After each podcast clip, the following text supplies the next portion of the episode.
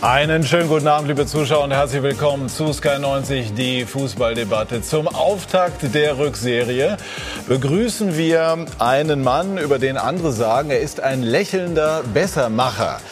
Einen Mann, der über sein Team sagt, wir wollen nach Europa und der über sich selber sagt, ohne unseren Zeugwart würde ich morgens nackt aus der Kabine gehen. Das klingt nach einer interessanten Mischung und deshalb bin ich sehr gespannt auf Florian Kofeld, den Trainer von Werder Bremen, der mit einem Sieg in Hannover im Gepäck hierher zu uns gekommen ist. Herzlich willkommen. Marcel Reif hat jahrzehntelang Maßstäbe als Kommentator gesetzt, fast 20 Jahre davon bei Sky. Jetzt ist er Experte bei Sport 1 und engagiert sich unter anderem im Kuratorium der DFL-Stiftung. Herzlich willkommen, Marcel. Andi Möller alle seine Titel aufzuzählen würde den Rahmen sprengen. Ich mach, nenne mal die wichtigsten. Weltmeister, Europameister, Champions League-Sieger und zweimal auch DFB-Pokalsieger mit Schalke und Didi Hamann, unser Sky-Experte, sagt, Borussia Dortmund hat gestern im Meisterschaftskampf ein Ausrufezeichen gesetzt, denn trotz widriger, unter anderem personeller Umstände in Leipzig gut reagiert auf die Vorlage der Bayern. Auch darüber wollen wir natürlich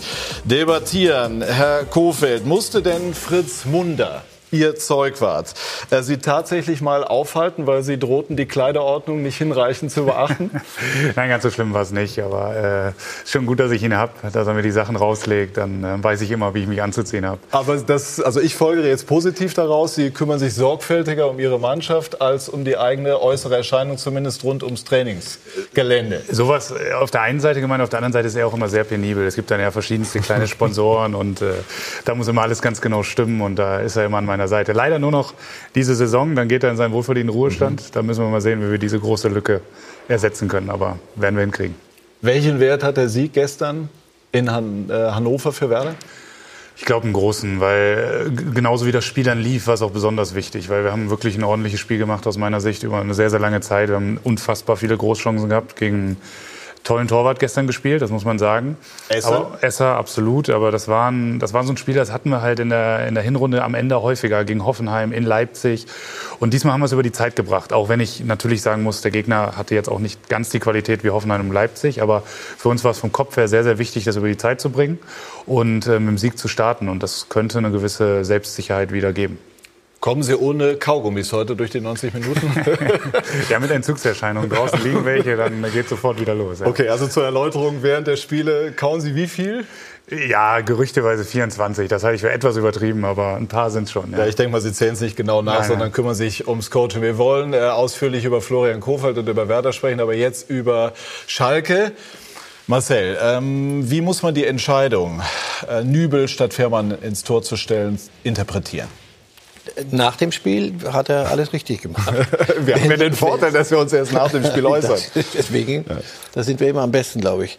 Ähm, das ist nicht ohne Risiko, ist doch klar. Also, äh, Höwe das irgendwann mal geschickt mit einem unglücklichen Satz, Reisende soll man nicht aufhalten. Das gibt Unruhe in einem notorisch fiebrigen Umfeld. Schalke ist ja, ist ja nicht Bremen. In Bremen gehen die Dinge stiller vonstatten. In Schalke ist das anders. Dann Naldo, auch nicht ganz ohne. So, solche Dinge kann, äh, mögen ja sportlich einen Sinn machen, nur das, das ist, macht man, wenn es richtig sein soll, im Erfolgsfall. Wenn du aber da stehst, wo du stehst, wirkt das so wie eine der letzten Patronen. Und wenn die nicht zündet heute, wenn der Nibel, ist ein junger Kerl, wenn der das ähm, spürt und Fährmann ist Kapitän und, und ein Urgestein, wenn das schief geht, geht's richtig schief. Es ist richtig gut gegangen, von daher Bravo hätte Tedesco richtig gemacht. Er hat sehr gut gehalten, muss man sagen, Andi ja. Möller. Sehen Sie aber auch ein Risiko darin oder ist es einfach das äh, ganz natürliche Recht des Trainers zu sagen, ich entscheide, auch nach dem, was ich gesehen habe im letzten halben Jahr und auch im Trainingslager? Ja, ich, ich denke schon, dass er sich diese Entscheidung äh, richtig überlegt hat. Ähm, man muss dazu sagen, dass Fährmann auch in der, in der ähm, Vorrunde nicht so gut gehalten hat und ähm, dann die Eindrücke wahrscheinlich durch das Trainingslager. Und es war eine mutige Entscheidung, klar. Fährmann ist Kapitän und dann den äh, Torhüter äh, zu wechseln. Ähm, ja, Marcel hat es auch richtig gesagt. Am Ende gewonnen, alles richtig gemacht, aber es war eine sehr, sehr mutige Entscheidung. Ja, Neuer ist ja auch mal für Rost vor äh, Jahren damals von Mirko Slomka reingeschickt worden. Wie bewerten Sie diese Personalie? Ja, du sagst gerade, es ist sein, sein Recht, das zu machen. Ich glaube, das ist seine Pflicht. Und als, als Trainer hast du oder entwickelst du ein Gefühl, was das Richtige zum richtigen Zeitpunkt ist. Und es gab in der Vorrunde gab es einige Situationen, wo er schon so hätte entscheiden können. Nübel war ja schon mal vier, fünf Spiele im Tor, zweimal in der Champions League zu Null gespielt. Und ich hatte damals schon den Eindruck, dass die Mannschaft einen sichereren Eindruck macht mit ihm im Tor. Ähm, und deswegen kam es für mich nicht überraschend.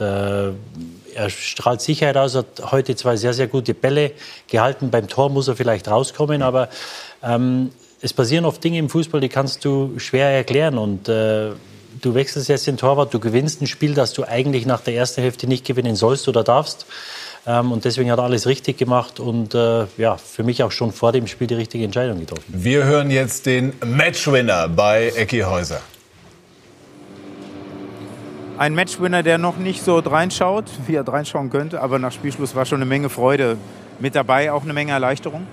Auf jeden Fall, vor allem eine Erleichterung, ne, dass wir nach so einer blöden Hinrunde ähm, äh, so zurückkommen. Das war nicht allen bewusst und äh, ich denke, wir sind schwer, haben, haben sehr, sehr schwer ein Spiel gefunden.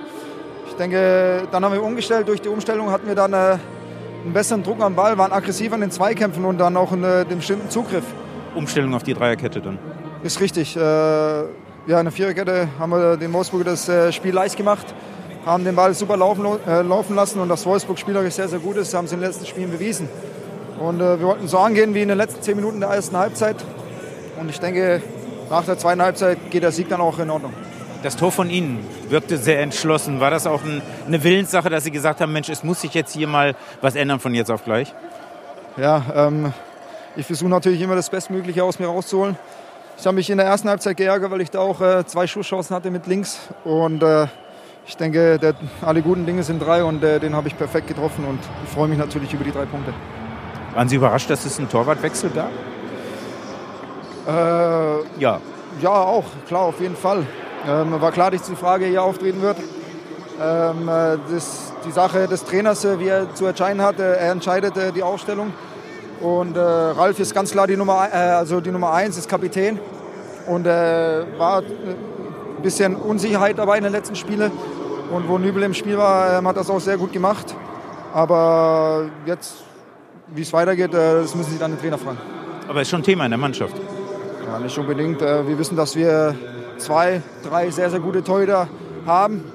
Ralf äh, ist vorneweg ein großes Vorbild für jeden einzelnen Spieler, ist immer da und heute hat sich der Trainer mal so entschieden.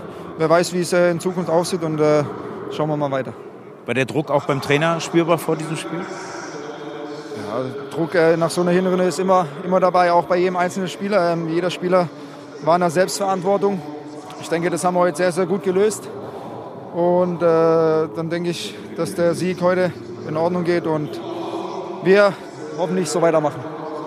Das können wir so stehen lassen. Danke Ihnen, dass Sie da waren. Danke zurück zu euch. Dankeschön, Ecki. Was glauben Sie, wie groß ist so ein Thema in der Mannschaft? Das ist ein großes Thema. Ich meine, das ist, äh, das ist klar, den, das muss man sich halt vorher schon richtig überlegen. Ich habe ja, ich ja gesagt, das ist eine sehr mutige Entscheidung.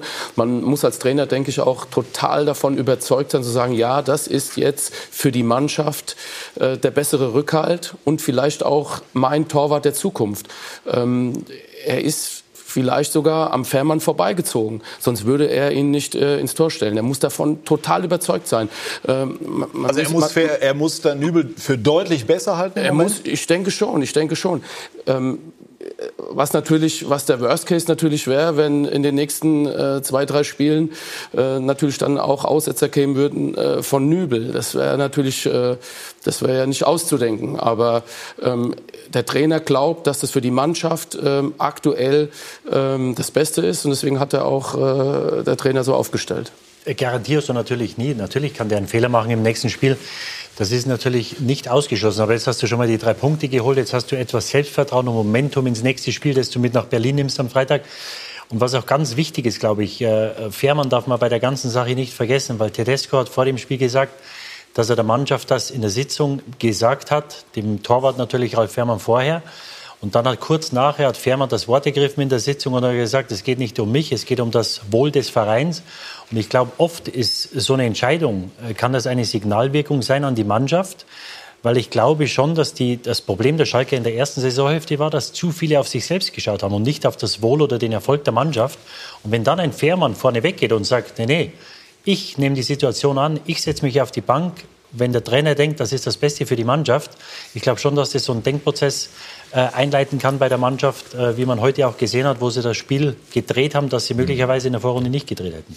Ja, dann fragen wir doch mal nach beim Trainer, bei Domenico Tedesco, der uns zugeschaltet ist. Schönen guten Abend, Herr Tedesco, und herzlichen Glückwunsch zum Sieg.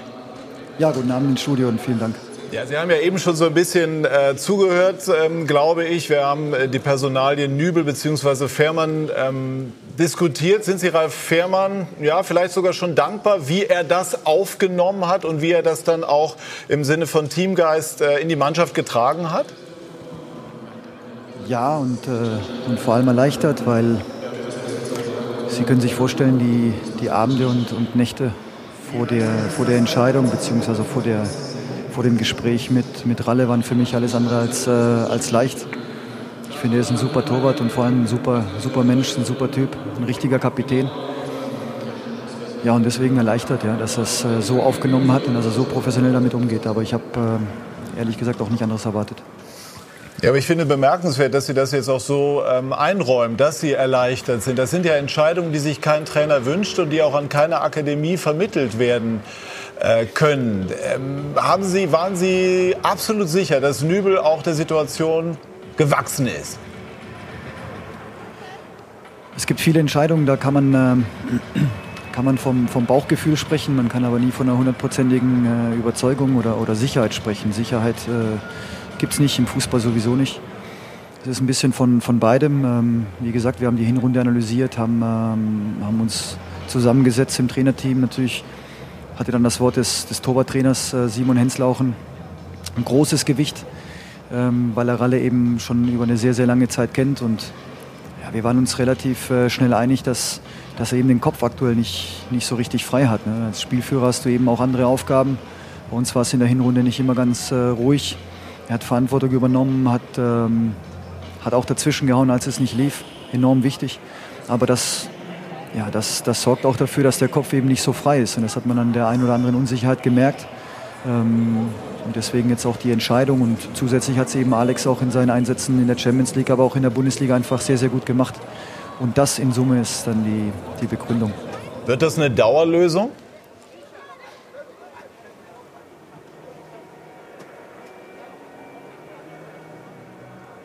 Ich höre nichts mehr. Achso, okay.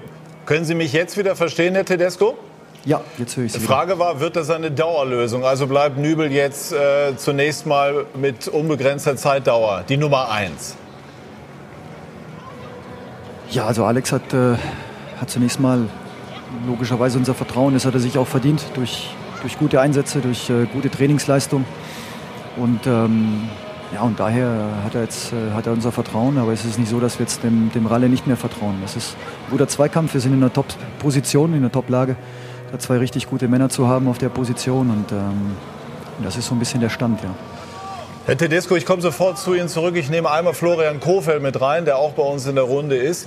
Können Sie Hallo, nachvollziehen, abstrakt, jetzt losgelöst von der konkreten Entscheidung, wie schwer das ist. Haben Sie selber auch schon mal eine Entscheidung dieser Tragweite in Ihrer Zeit bei Werder als Cheftrainer treffen müssen?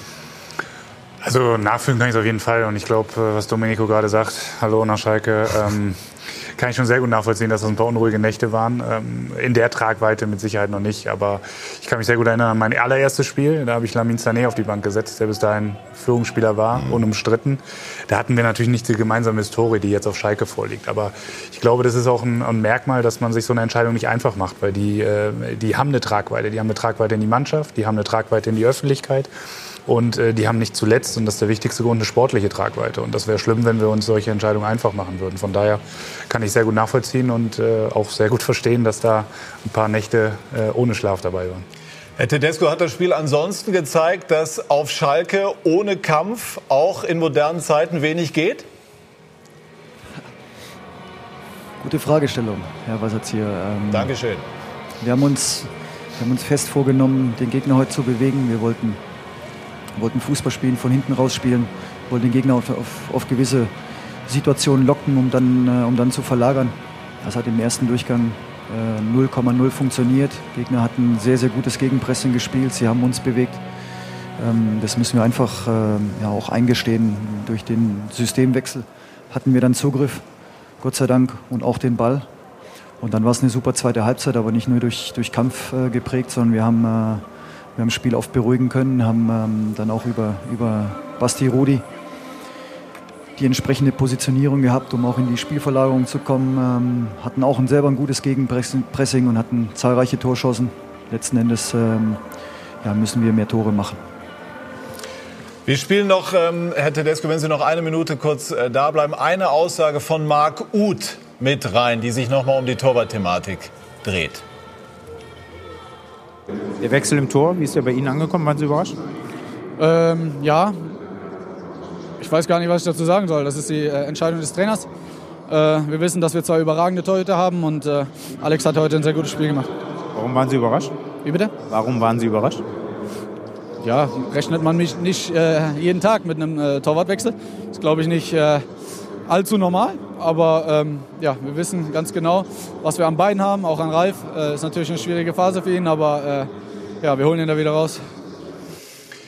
Äh, in früheren Zeiten hätte man äh, gesagt, aber vielleicht gilt das heute auch noch, Herr Tedesco, der Trainer wollte ein Zeichen setzen. Er hat sich äh, einen Star gegriffen, um eben deutlich zu machen, dass er sozusagen auch der, der Chef ist. Ist da auch was dran? 0,0. Also ich glaube, diejenigen, die mich kennen, die, die wissen, dass ich die Entscheidungen nicht, äh, ja, nicht, nicht so treffe, dass ich ähm, irgendwie die, die, die Allgemeinheit oder auch ja, vielleicht auch die Mannschaft äh, irgendwie aufrüttel, sondern es geht immer um, um Leistung, es geht um, ähm, um die Sache selbst und um nichts anderes. Das habe ich äh, nicht nötig. Vor allem jetzt nicht nach, nach der zweiten Geschichte. Ne? Es gab ja so eine kleine Historie hier auf Schalke schon mit, mit gewissen Entscheidungen und äh, also Masochist äh, bin ich nicht. Alles klar, die Botschaft ist angekommen. Herr Tedesco, Dankeschön und schönen Abend. Gruß nach Schalke. Ihnen auch. Viele Grüße. Tschüss. Okay, das haben wir, glaube ich, dann soweit verstanden, Marcel. Ne? Leuchtet ja auch ein. Wohin geht die Reise bei Schalke jetzt? Also ich meine, heute Arbeitssieg, Dagegen ist überhaupt nichts zu sagen. Das äh, nimmst du in der jetzigen Situation. Aber auf Dauer äh, wünscht man sich natürlich vielleicht doch noch ein bisschen was für die B-Note. Ja, aber äh, für B-Note ist diese Mannschaft äh, nicht, nicht in der Lage erstmal. Ich glaube, das, das Einzige, was sie tun, sie müssen da unten raus und diese, diese Thematik drumherum. Ich meine, wir reden über Schalke, das ist der Vizemeister, egal wie sie, wie sie da hingeraten in die letzte Saison. Aber die Ansprüche, wenn du nicht unter den ersten vier bist, Schalke, das ist unerträglich in, in, in diesem Umfeld mit, mit, mit den handelnden Personen. Insofern, wir, wir, muss man aufpassen. Wir sagen sowieso jetzt langsam, das war doch mal ein Arbeitssieg, ist doch ganz hübsch. Ähm, und viel mehr kannst du nicht tun. Natürlich war das, äh, er sagt, äh, er, er trifft solche Entscheidungen nicht, um, um besser dazustehen, aber natürlich war das ein Punkt, nach dieser, nach dieser Hinrunde musste was passieren. Also Naldo ist, ist schon ein massiver Eingriff in die, in die Strukturen, wie sie, wie sie da waren. Er ist davon überzeugt. Genauso heute Fährmann. Aber nochmal, das ist eine ist die, die Analyse, Torwartspiel mit dem Torwarttrainer und das zweite ist, was mutig diesem Umfeld noch zu? Wir stehen in der Tabelle da und da. Das, das war heute ein Endspiel. Wenn das schief geht mit der Entscheidung, ähm, das nach Naldo, das ist ja ein paar Wochen in der Winterpause, plus den, den Kapitän Fährmann, wenn das schief geht, so. es ist gut gegangen, es ist ein erster wichtiger Schritt heute. So. Er wird, heute wird er sehr gut schlafen, da bin ich ziemlich, bin ich ziemlich sicher. Ähm, und, und, wo sie hingeraten, wenn du die erste Halbzeit gesehen hast, das war, das war schlecht. Das ist einfach, das nach vorne geht gar nichts. Auch die zweite Halbzeit war nicht so brillant. Wenn Wolfsburg die erste Halbzeit nutzt, ähm, ist das Spiel lange vorbei. So. Aber nochmal, sie haben gewonnen. Insofern ist alles richtig gegangen. Aber es, es ist das erste Spiel einer, einer langen Rückrunde. Und da, wo sie jetzt sind, selbst jetzt noch, äh, Platz 12, das ist, das ist absurd für, für Schalke. Ja, also ähm, ich glaube auch, dass äh, dieser Sieg heute enorm wichtig war. Ähm, Im Moment zählt für Schalke auch nur, nur die Punkte.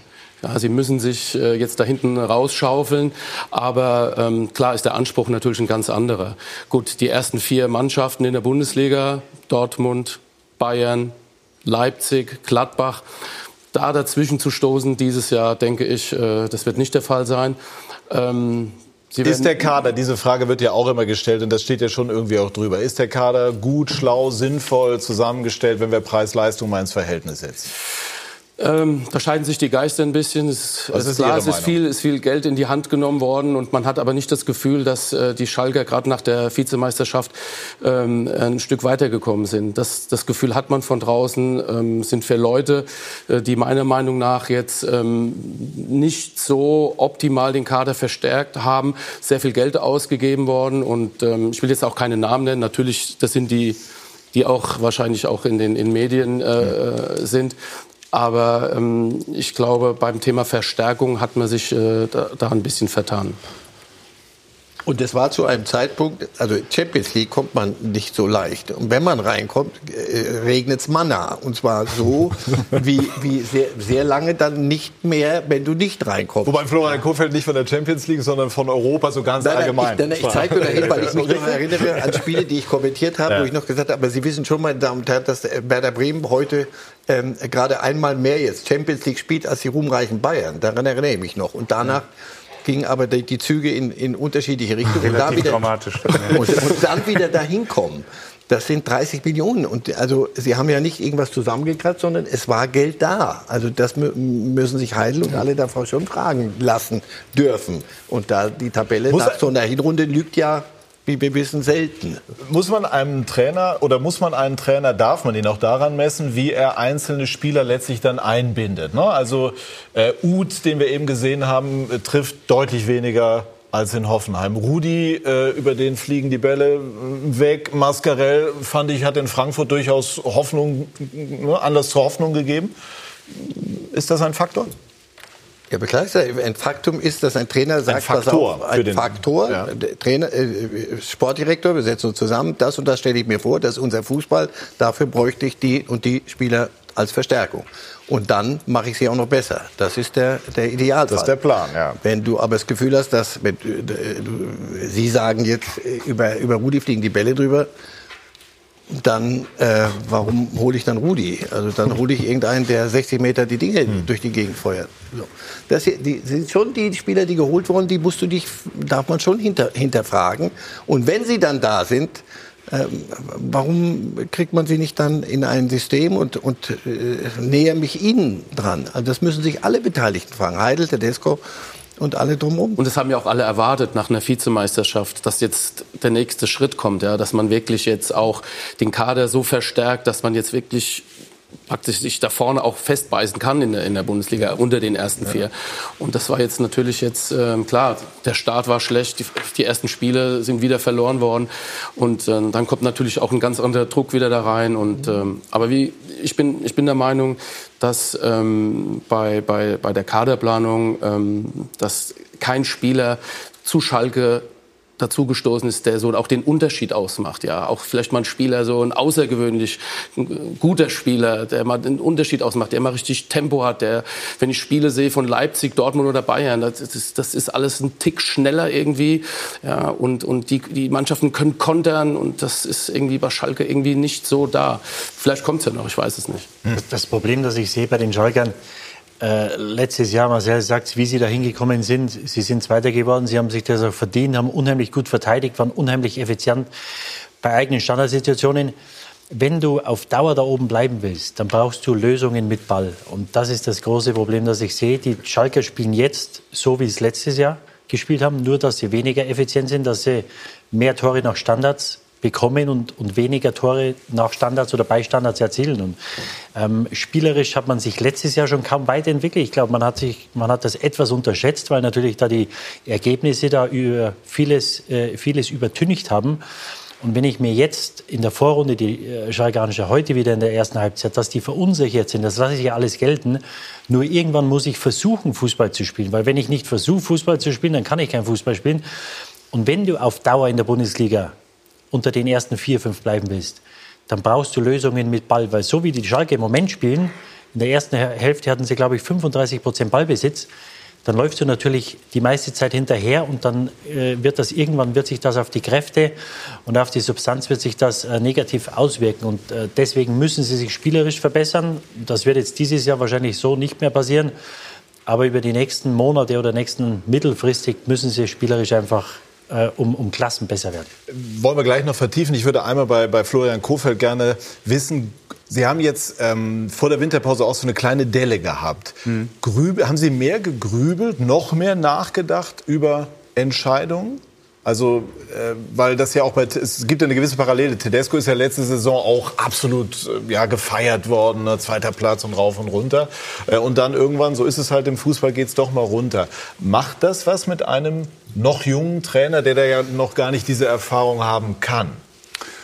Ja, das ist natürlich macht's was mit einem, das ist ja klar. Wenn man dann das erste Mal in seinem Leben viermal nacheinander verloren hat in der Bundesliga und äh, ich weiß noch, wir haben ein Interview geführt in Dortmund, dann hieß es dann nach sieben Spielen nicht gewonnen. Dann habe ich gesagt, ja, aber letzten zwei Spiele gegen Bayern, Dortmund und gegen Düsseldorf gewonnen, so kann man es auch sehen. So wird es aber dann nicht gesehen. Natürlich macht das was mit einem, das ist ja keine Frage, aber ich kann da nur für mich sprechen. Ich, mhm. Für mich, meine Sorge war in dieser Phase eher, bleiben wir unserem Fußball treu. Weil ich finde, du musst dir auf Dauer musst du eine Idee haben, wie du Fußball spielen willst. Und was, ist, was ist genau, also ich war klar Ballbesitz und so weiter. Gibt es so ja, eine Art idealen Fußball, der Ihnen so vorschwebt? Ja, schon, aber es wäre vermessen, wenn wir den jede Woche aufs Spielfeld bringen müssten. Aber es gibt ein paar Parameter, die müssen wir aufs Spielfeld bringen. Und da hatten wir zwei, drei Spiele drin in dieser Phase, wo wir dann erstmal ein total blödes Spiel hatten gegen Leverkusen, was in einer Phase total schlecht war, nämlich in der mhm. Konterabsicherung. Sonst, ehrlich gesagt, leider sogar richtig gut. Das war dann auch schwierig in der Analyse mit der Mannschaft.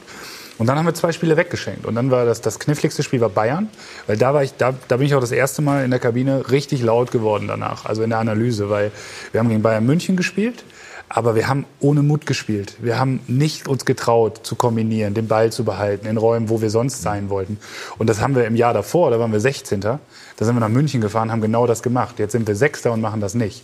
Und das waren Momente, da hatte ich Sorge, weil da habe ich das Hat Gefühl, Max Kruse da gefehlt, weil der ja moniert hat, es hätte zu wenig Reibung gegeben? Nein, nein, das war später. Das ist, äh, in der Woche glaube ich ganz genug Reibung. Okay. Aber ähm, nein, das, das, das macht einem dann eher Sorgen, ja. weil ich glaube, jeder, jeder hat ja die Wahrscheinlichkeit oder jeder mhm. versucht ja über die Art und Weise von Fußball die Wahrscheinlichkeit auf Siege zu erhöhen. Du kannst eine Woche mal Glück haben, du kannst auch zwei Wochen mal Glück haben, aber ich glaube nicht daran, dass du über eine ganze Saison Glück haben kannst. Spielt die Komponente der Öffentlichkeit doch eine größere Rolle, als man sich das vorher, wenn man die Profi-Erfahrung nicht hat, so vorstellt? Für mich persönlich würde ich sagen nein, aber ich wäre da bei Marcel Reif. Ich bin in Bremen. Ähm, das ist, äh, glaube ich, noch was anderes da als die Weser, gemächlich. Ja. Und ich habe das Riesenglück. Ich habe Frank Baumann an meiner Seite. Und äh, ich habe äh, nie das Gefühl, dass Öffentlichkeit unsere Entscheidung intern in irgendeiner Form beeinflusst. Mhm. Und dann kann man damit relativ entspannt umgehen. Wobei natürlich auch ich lese Zeitungen und äh, man liest lieber positive Dinge als negative Dinge. Das ist überhaupt keine Frage. Aber nicht so, dass ich jetzt das Gefühl hatte, es hat mich belastet. Aber das Leben ist schöner, wenn man gewinnt das Leben ist immer schöner, wenn man gewinnt, selbst wenn keine Zeitung darüber berichten würde. Also das äh, ohne Frage. Ja. Ich möchte einmal noch den Punkt aufgreifen, den Andi Möller eben reingebracht hat, äh, Schalke betreffend. Äh, keine Spieler, die den Unterschied ausmachen. Jetzt gibt es böse Zungen, die sagen, Heidel, der in Mainz 25 Jahre erfolgreich war, denke aber zu sehr in den Mainzer Kategorien, wo bei allem Respekt ein anderes Spielerregal angesteuert wird. Kann da was dran sein? Ich weiß es nicht. Also ich glaube vor einem halben Jahr oder einem Dreivierteljahr, da war die Welt auf Schalke noch in Ordnung. Da war alles wunderbar. Vizemeister geworden. Da war das nicht so, war das, nicht so das Thema. Heute spricht man über äh, einen Kaderplaner, der dazukommen soll. Also ähm, Heidel ist ein Alpha-Tier. Also er hat es ja auch schon gesagt. Also der akzeptiert da keinen links und rechts. Und ich denke, ähm, es ist mir einfach jetzt äh, im Moment ein bisschen bisschen zu früh und zu einfach zu sagen, ja, das ist jetzt äh, ist der falsche Mann für Schalke. Also äh, ich denke, man sollte auch ein bisschen auf Kontinuität setzen. Ähm, man macht sich auf Schalke sicherlich Gedanken, wie kann die Zukunft weiter gestaltet werden. Aber ich denke schon, dass, ähm, dass äh, Heidel der, der Macher auf Schalke ist und letztendlich auch versuchen wird oder die Situation jetzt gut einschätzt und äh, versuchen wird, aus äh, dieser Situation herauszukommen. Ja, die Bild hat heute berichtet, er stehe auf der Kippe. Wir haben äh, Heidel im Vorlauf gehört. Da hat er gesagt, das äh, empfindet er komplett anders. Äh, was schätzen Sie? Wie schätzen Sie es ein, Marcel? Ja, Nochmal, hier geht es ja nicht darum, wie finde ich ihn mhm. und, und irgendwelche Haltungsnoten, sondern es gab so und so viel Geld, das hat er genommen. Die und die Spieler, von denen hat man sich getrennt und die und die Spieler hat man geholt wo ist Schalke besser geworden dadurch? Wo ist der nächste, nächste Schritt passiert? Nochmal nicht, und zwar mit Geld. Also wir reden nicht über Freiburg, die, die, die jedes Mal wieder einen, Trüffel irgendwo finden müssen oder irgendeine eine Tanne, sondern das, hier plant jemand, mit durchaus ähm, beträchtlichen Mitteln. Und so wie sie dann jetzt spielen, das ist, das ist zu wenig und das, das kann er nicht, nicht, nicht wegtun. Natürlich haben sie auch Verletzungspech bei den, bei den Stürmern. Da kommen ja dann, das, das lehrt einen ja das Leben dann. dann kriegst, wenn du Pech hast, hast du auch noch, noch kein Glück. So. Also daran muss, muss, muss er sich messen lassen und es ist erstaunlich ruhig. Also wer Clemens Hönes ein bisschen kennt, also so Figuren wie Höwe das damals wegschicken und Naldo, das ist ja nicht nur, nochmal, ich habe es vorhin schon mal gesagt, das ist nicht nur die sportliche Analyse, sondern Schalke ist eine Gemengelage, die ist, wenn du da... Das ist ein Gesamtkunstwerk. Ja, Kunstwerk kann man sagen, ja. Es ist ein ja. Gesamtirrsinn, wenn es schief läuft. Das ist eine, eine fiebrige Atmosphäre, die, die ist unglaublich ruhig äh, gehalten worden in, in den, in, über Monate. Deswegen war das heute schon mal ein, ein wichtiger Schritt, weil heute, wär, ich glaube, viele Fieberbläschen wären, wären heute aufgegangen. Ist denn entscheidend, ob Tönnies den Daumen weiter hebt oder irgendwann senkt? Also, ich weiß, hat Clemens Tönnies immer noch ein, ein, kleines Wörtchen mitzureden da. Und in, in Kürze gibt es da Wahlen. Äh, und Clemens Tönnies ist ein sehr, sehr, sehr auch emotionaler Mensch, der, der so lange analytisch denkt, wie es geht aber wenn das Herz dann irgendwann mal überquillt und die, die Schalker Seele dann anfängt zu brodeln, dann wird's, wird's, wird's schwer. Es geht nur jetzt über Ergebnisse. Aber irgendwann hätte ich gern dann auch mal einen Plan. Ich wüsste gern, wie wollt ihr spielen? Wie, wie ist das, das Mannschaftsgefüge? Was sind die Figuren über die, die, die Struktur der Mannschaft?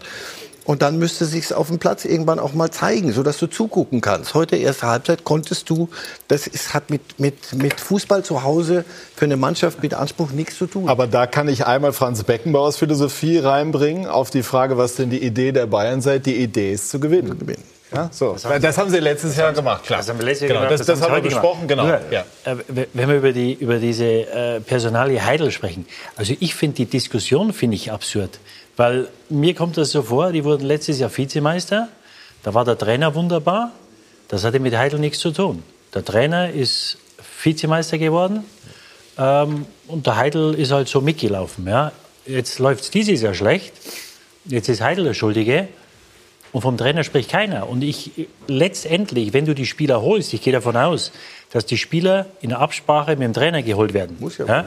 Du hast mit Rudi einen Spieler geholt, der in der Vorrunde kaum eine Rolle gespielt hat. Hat die ersten ein, zwei Spiele gemacht, dann war er mal sechs Wochen ganz weg. Heute war er da und hat in der zweiten Halbzeit das erste Mal das Rudi in die Hand genommen und hat wirklich das Spiel der Schalke geführt und geleitet. Ähm, ein Serda hat noch wenig gespielt. Dann haben sie natürlich im Moment viele, viele Verletzte. Aber wenn ich diese Spieler hole, dann habe ich einen Trainer, der dann die Spieler auch integrieren muss oder zu integrieren hat und im besten Falle auch bessere, zu besseren Spielern macht und die Mannschaft besser macht. Und diese ganze Diskussion um Christian Heidel, glaube ich, kann man oder dürfen wir nicht führen, ohne den Trainer mit ins Boot zu nehmen. Weil letztendlich ist der, er derjenige, der die Spieler zur Verfügung hat. Und ich glaube schon, dass der Kader dieses Jahr besser aufgestellt ist, obwohl man Spieler verloren hat, in der, in der Breite wahrscheinlich besser aufgestellt ist. Man hat natürlich drei sehr, sehr gute Spieler verloren, ähm, aber die hat man versucht zu kompensieren. Das hat man bisher noch nicht geschafft.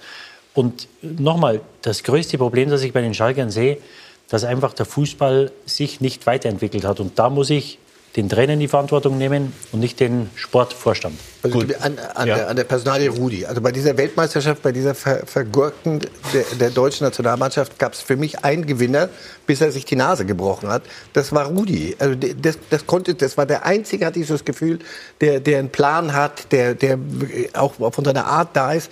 Deswegen, als ich gehört habe, sie holen ihn, das bringt mir Stabilität. Das ist ein Spieler, der, das ist ein Stabilisator. Das ist kein, kein überragender Spielgestalter, aber das ist ein Stabilisator im Mittelfeld. Nur wenn, wenn du das siehst, wenn, wirklich, wenn die Bälle über den äh, drüber fliegen, dann verstehe ich die, die Idee nicht. Ihn zu holen und B, ihn dann so nicht einzusetzen. Ich weiß, ich weiß was, was du meinst.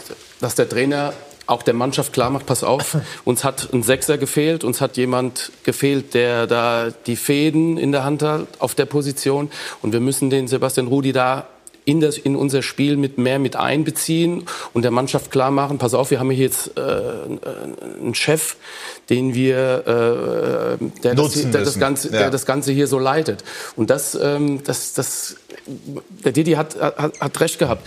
Der Plan ist, was letztendlich auf dem Platz passiert. Und da hat man einfach erwartet, dass Schalke viel, viel dominanter nach dieser Vizemeisterschaft auftritt, viel mehr ähm, aktiv ist im Spiel. Heute auch wieder erste Halbzeit, 35 Prozent Ballbesitz, einfach den Gegner kommen lassen, viel dominanter auftritt. Das hat man erwartet. Deswegen ist die Enttäuschung im Moment ähm, auf Schalke auch so groß. Ja? Und gesagt, recht, Trainer, Sportvorstand. Ich meine, da ist, ist, ist jeder mit dem Boot. Also es ist, äh, wird weiterhin viel zu diskutieren geben auf Schalke, aber der Sieg steht erstmal unter dem Strich. Also das Resultat heute hat gestimmt. Wir haben das, glaube ich, hinlänglich besprochen. Ähm, jetzt etwas für die Fußballhistoriker. 1994 verlor die D-Jugend des TV Jan Delmenhorst 0 zu 5. Hat möglicherweise nicht mehr jeder in Erinnerung. Was, Herr Kofeld, hat äh, dieser Abend oder dieser Tag, wird ja wohl am Tag ausgetragen ja, worden sein, ja. mit dem heutigen Abend zu tun? Direkt kann ich das nicht sagen. Ich erinnere mich allerdings als der Einzige in dieser Runde an diesen historischen Tag. Sie waren dabei, so viel können Aber nicht bis verraten. zum Ende. Ja. Das, äh, beim 05 habe ich den Platz verlassen. Sie waren im Tor. Ja, und irgendwie hatte ich das Gefühl, dass meine Mitspieler die Sache ziemlich locker nehmen. Und äh, das haben wir kurz ausdiskutiert und dann habe ich den Platz verlassen. Und, äh, und dann? Ja, dann Haben Sie das erste Strategiepapier Ihres Lebens geschrieben? Nein, das habe ich meinem Vater zu verdanken. Der hat äh, zu mir gesagt, äh, du kannst jetzt, also abmelden ist nicht. Du gehst jetzt entweder zum Trainer hin und erklärst ihm, du sagst ihm, dass du nicht mehr in dieser Mannschaft spielen willst. Oder du sagst ihm, was du besser machen würdest, weil zufrieden war ich nicht. Und, äh, Sie waren zwölf? Ja, ja, ich will das nicht zu hoch hängen. Dann habe ich mich zu Hause in mein Zimmer gesetzt und habe so drei, vier Seiten mal aufgezeichnet, was ich der Meinung bin, was wir hätten besser machen können. Und dann bin ich zum Trainer gefahren und Nächsten Tag haben wir angefangen, das zu machen. eins zu eins. genau.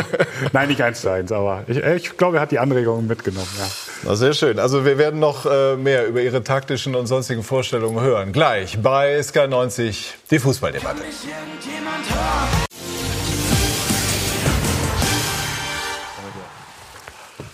Wir sind zurück bei SK90, die Fußballdebatte und sprechen jetzt über Florian Kofeld und Werder Bremen. Florian Kofeld, äh, der studiert hat, Sport studiert hat, ne? Sport und Gesundheitswissenschaften. Sport und Gesundheitswissenschaften hat gesagt, äh, als Trainer habe man weniger Stress als im Studium. Sind Sie immer noch dieser Meinung? Ja, absolut. Warum? Im Studium war so ein bisschen Ungewissheit. Was kommt danach? Jetzt äh, weiß man, was man tut. Und, äh, aber man weiß nicht, was kommt. Ja, aber man kann es gut beeinflussen. Und äh, also so mein persönlicher Stress ist beim Studium höher, wirklich. Ja. Wir haben eben ähm, gehört, to, äh, Domenico Tedesco war erleichtert ne, wegen ja. der Entscheidung im Tor. Waren Sie jetzt auch erleichtert, dass Sie aus dem Trainingslager gekommen sind und, und zumindest jetzt auch einfach den Sieg eingefahren haben, den es vor der Winterpause aufgrund der vielen Unentschieden nicht gab? Ja, Absolut. Also das war einfach eine großes, große Erleichterung gestern da bei allen. Das hat man auch gemerkt im Drumherum, nicht nur bei der Mannschaft, sondern auch im Staff. Und das war einfach sehr wichtig, weil auch Südafrika war ja so ein bisschen, ich will nicht sagen Experiment, aber wir haben auch was gemacht, mhm. was andere nicht machen. Du trainierst auf 1700 Meter Höhe in Johannesburg, kommst wieder. Ich war schon Dienstag sehr erleichtert, da war die erste Einheit wieder in Bremen, weil die Jungs sich gut wieder bewegt haben und äh, für uns war das sehr, sehr wichtig.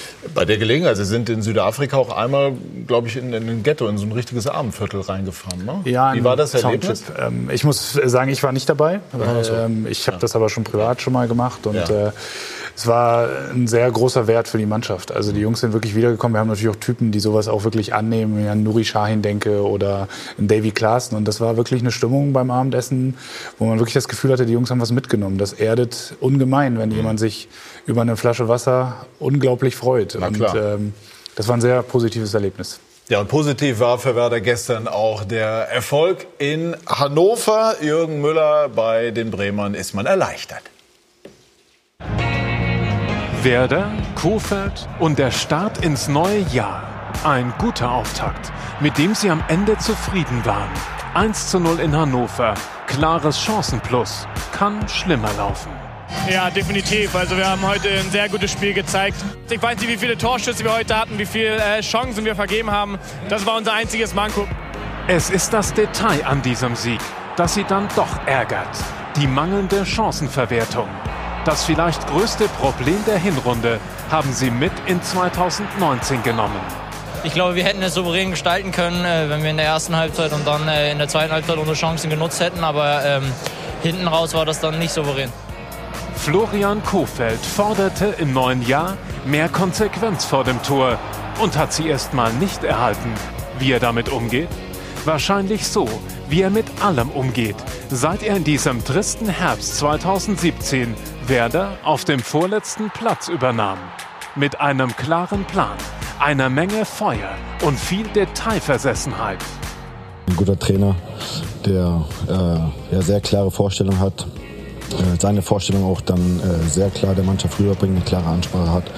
Und ich glaube, das ist seine Stärke. Florian Kofeld hat vom ersten Tag an eben auch diesen Mut ähm, propagiert ähm, auf dem Platz, aber eben auch ähm, zu sagen, ja, wir wollen wieder für was stehen, wir wollen für einen bestimmten Fußball spielen. Kofeld, der seinem Kiefer kaum eine Pause gönnt. Entweder er kaut Kaugummi oder er redet. Der 36-Jährige gilt als Kommunikationsmaschine. Er spricht sehr viel mit uns ähm, über verschiedene Themen, ob das Taktik ist, ob das äh, generell über äh, die Mannschaft geht, äh, das Gefüge in der Mannschaft. Äh, er hat sehr viel zu erzählen. Sehr viel sprach Kofeld in der Winterpause über Reibung, die ihm fehlt. Eine Maßnahme? Er tauschte nun in der Innenverteidigung den zuvor gesetzten Velkovic durch Langkamp aus. Es ist genau die Art an Konkurrenzkampf, die Werder an manch anderer Stelle fehlt. Wir haben meiner Meinung nach noch viel zu wenig Reibung äh, in, der, in der Mannschaft. Ähm, wir haben, ich glaube, noch nie im Training hat es mal richtig gekracht. Ähm, das siehst du in, in großen Vereinen ständig, wenn Spieler auf der Bank sitzen. Von einem großen Verein sind sie noch ein Stück entfernt. Auch weil sie ohne den ganz großen Druck allzu oft in einen Schlendrian verfallen. Genau deshalb haben sie vor der Saison das ambitionierte Ziel Europa ausgegeben. Das hat am Anfang gut funktioniert. Doch auf den besten Saisonstart seit 13 Jahren folgte ein 2 zu 6 gegen Leverkusen und eine Phase mit nur einem Sieg in acht Spielen vor Weihnachten. Kofeld und Werder auf der Suche nach Konstanz. Was ist nun dieser Auftakterfolg gestern in Hannover wirklich wert?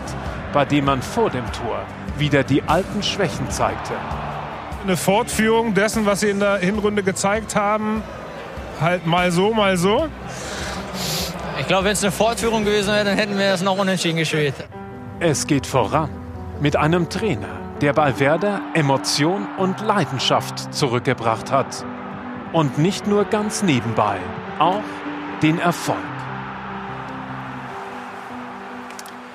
Florian Kofeld ähm, hat das Ziel Europa ausgegeben. Also jetzt mit all Ihrer jahrzehntelangen Erfahrung, als Sie das so gehört haben, haben Sie gedacht, na, junger Bursche, viel Spaß oder richtig nee. so, weil ambitioniert? Ja, richtig so, weil das, was ich vorhin sagte, das ruhige Umfeld in Bremen, das kann auch so eine, so eine lähmende Ruhe manchmal sein. Man denkt so da, oh, die, die Weser fließt und wir gewinnen mal, wir gewinnen nicht und das ist doch, ist doch alles, eigentlich äh, dreht sich die Welt doch auch so weiter. Ich finde es schon richtig, dass man dann mal einen Block reinhaut und dann so eine Reibung. Ich finde es auch gut, was, was Kruse da sagt. Wunderbar. Und wenn es dann rappelt, sehr gut. Du, du musst diese Mischung finden. Das, was dir Bremen an, an, an Umfeld bietet und an Ruhe zum Arbeiten bietet, musst du auch dann ab und zu knacken, glaube ich. Und wenn das gelingt, dann hast du einen, bist du auf einem guten Weg. Wie haben denn die äh, Kollegen die Aufforderung von Kruse dann umgesetzt? Ja.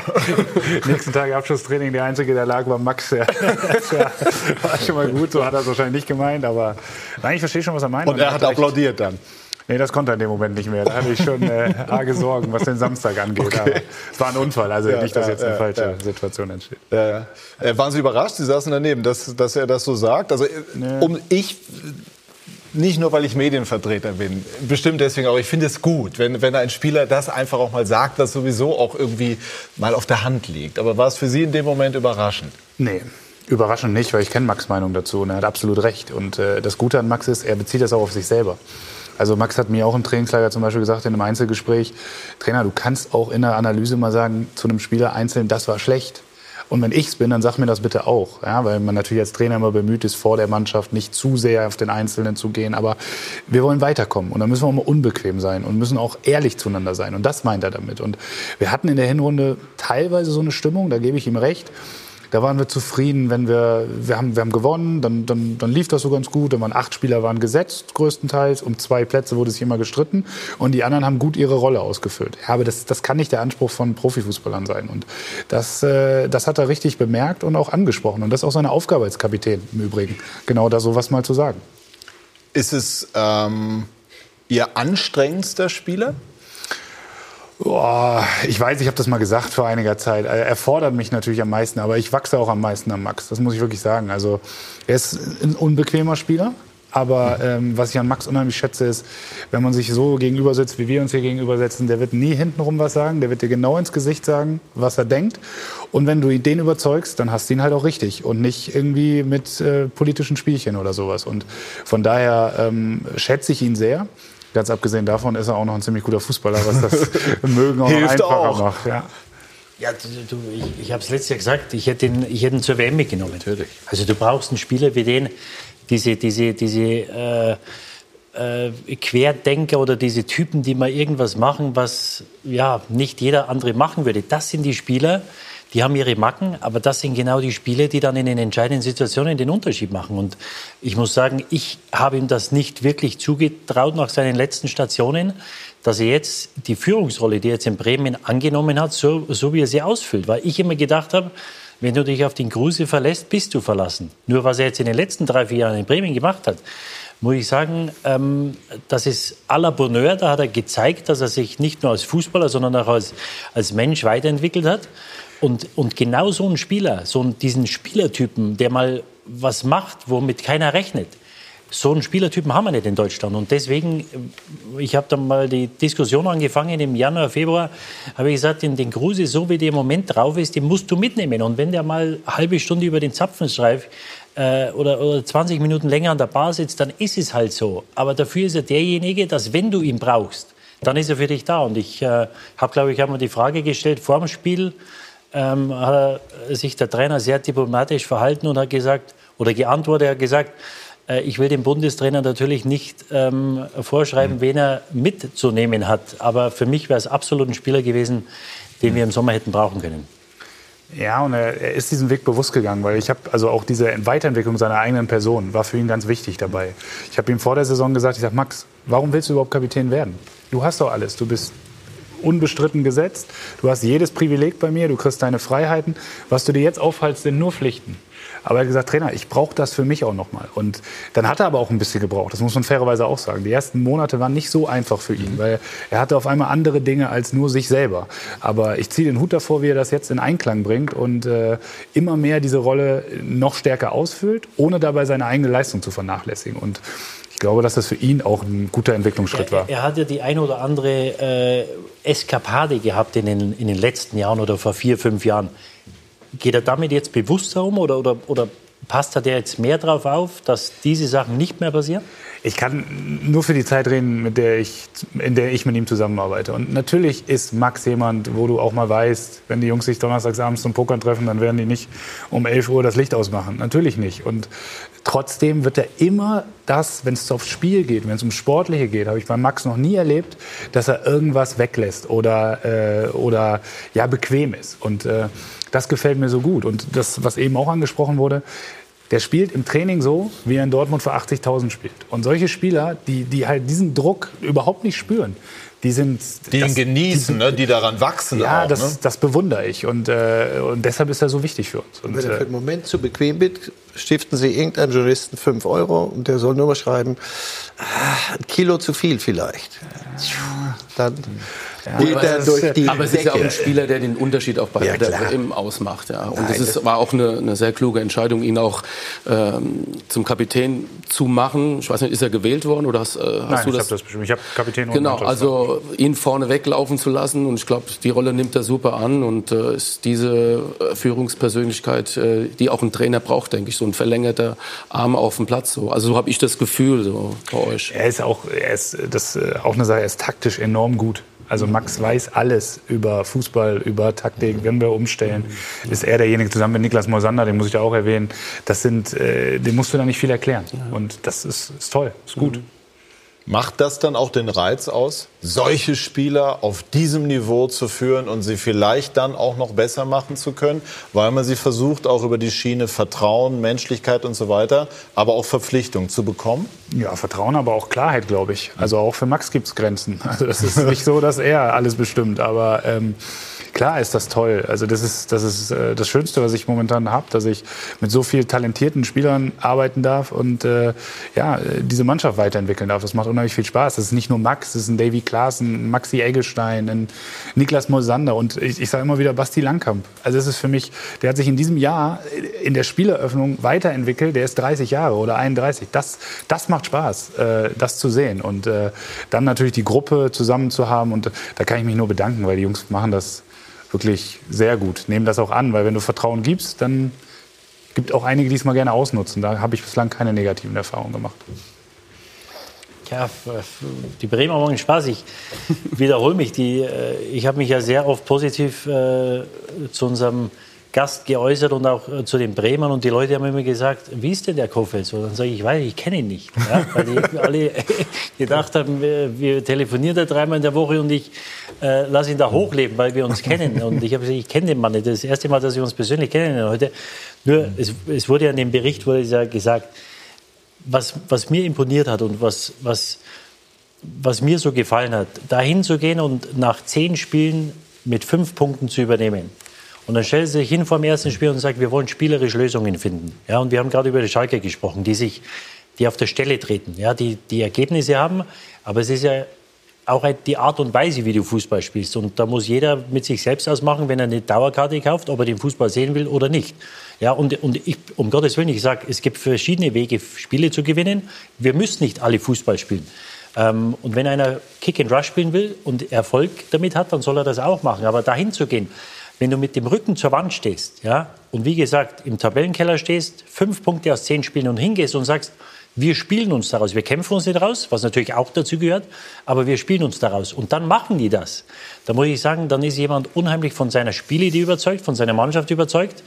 Ähm, und, das, und er kann es äh, vermitteln. Er kann es vermitteln und dass er äh, bekommt oder erfährt von mir größten Respekt, dann die Ergebnisse zu sehen und dann den nächsten Schritt zu machen und dann mit Klaas einen Spieler zu holen, der, glaube ich, für 25 oder 30 Millionen nach Everton ging mhm. vor 18 Monaten den dann zu holen, ja, der hätte wahrscheinlich vor drei Jahren gesagt, was will ich in Bremen? Ja, so, ich, War in Holland riesig gehandelt, so ne, von Johann Cruyff geadelt. Ja, und, ne? dann, und dann den nächsten Schritt zu machen, die Mannschaft weiterzuentwickeln, Spieler weiterzuentwickeln. Ja. Ich habe immer gesagt, Eggestein, das ist wahrscheinlich der nächste Nationalspieler der, der Bremer. Und wenn du dann siehst, wie sich die Mannschaft entwickelt und darüber hinaus dann natürlich auch einzelne Spieler, ähm, da muss ich sagen, das macht einfach äh, Spaß zuzuschauen. Einmal zum Thema Menschenführung noch. Wie bringt man das, wenn man äh, erkennbar auf, auf jemanden wie Kruse setzt, dann in die Balance zu den anderen? Und zwar so, dass dann kein Neid aufkommt bei denen. Ja, also erstmal ganz kurz noch ein Wort dazu. Also wir hatten jetzt auch mal eine schwierige Phase. Das war jetzt nicht alles rosig und ähm, das muss man Aber halt im auch Vergleich zu den letzten Jahren natürlich auf einem anderen Absolut, Niveau. Absolut, aber genau das wollen wir eben nicht mehr zu sagen. Also ich habe jetzt 2018 am Ende noch einmal gesagt in Leipzig, das war toll, auf welches Niveau wir uns gebracht haben. Das ging nicht Hätten in meine Sie da Richtung. im Nachhinein eigentlich gesagt, wir nehmen den Punkt? Oder Nein. würden Sie immer sagen, nein, ich gehe ins Risiko, Wir ich will haben, gewinnen und äh, selbst wenn ich verliere? Wir haben die Einwechslung Claudio, ich würde fast sagen, kontrovers diskutiert auf der Bank noch. Mhm. Aber nicht unter dem Aspekt, ähm, ob, ob wir jetzt auf den Punkt gehen oder auf den Sieg gehen, sondern einfach unter dem Aspekt, was verändert sich in unserem Spiel dann in dem Mhm. Moment. Und das Gegentor kriegen wir nicht, weil wir Claudio einwechseln, weil wir einen Offensivspieler einwechseln. Das überhaupt nicht. Und du kannst nicht dann in dem Moment sagen, wir gehen auf den Punkt. Wer in diesem Stadion dabei war, in dem Spiel, Leipzig war am Boden. Wir, wir mussten nur noch zupacken und das haben wir nicht geschafft. So und deshalb würde, würden wir es genauso wieder machen. Diese Mentalität muss rein. Aber wir dürfen halt auch nicht, deshalb spreche ich es auch selber nochmal an, das war jetzt eine schlechte Phase. Und wir dürfen nicht damit zufrieden sein, dass wir jetzt, ich glaube, was sind wir jetzt, Neunter sind. Das, das ist falsch. Das ist genau das, was häufig passiert ist, dass man dann sagt, ja, es ist Neunter, wir spielen noch einen ganz ordentlichen Fußball, dann machen wir halt die Chancen nicht. Aber das, das geht nicht, dann kommst du nicht weiter. Und diese Unbequemlichkeit, die müssen wir uns selber machen, weil die in Bremen nicht immer von außen rangetragen wird. Und äh, das, das ist ein wichtiger Faktor.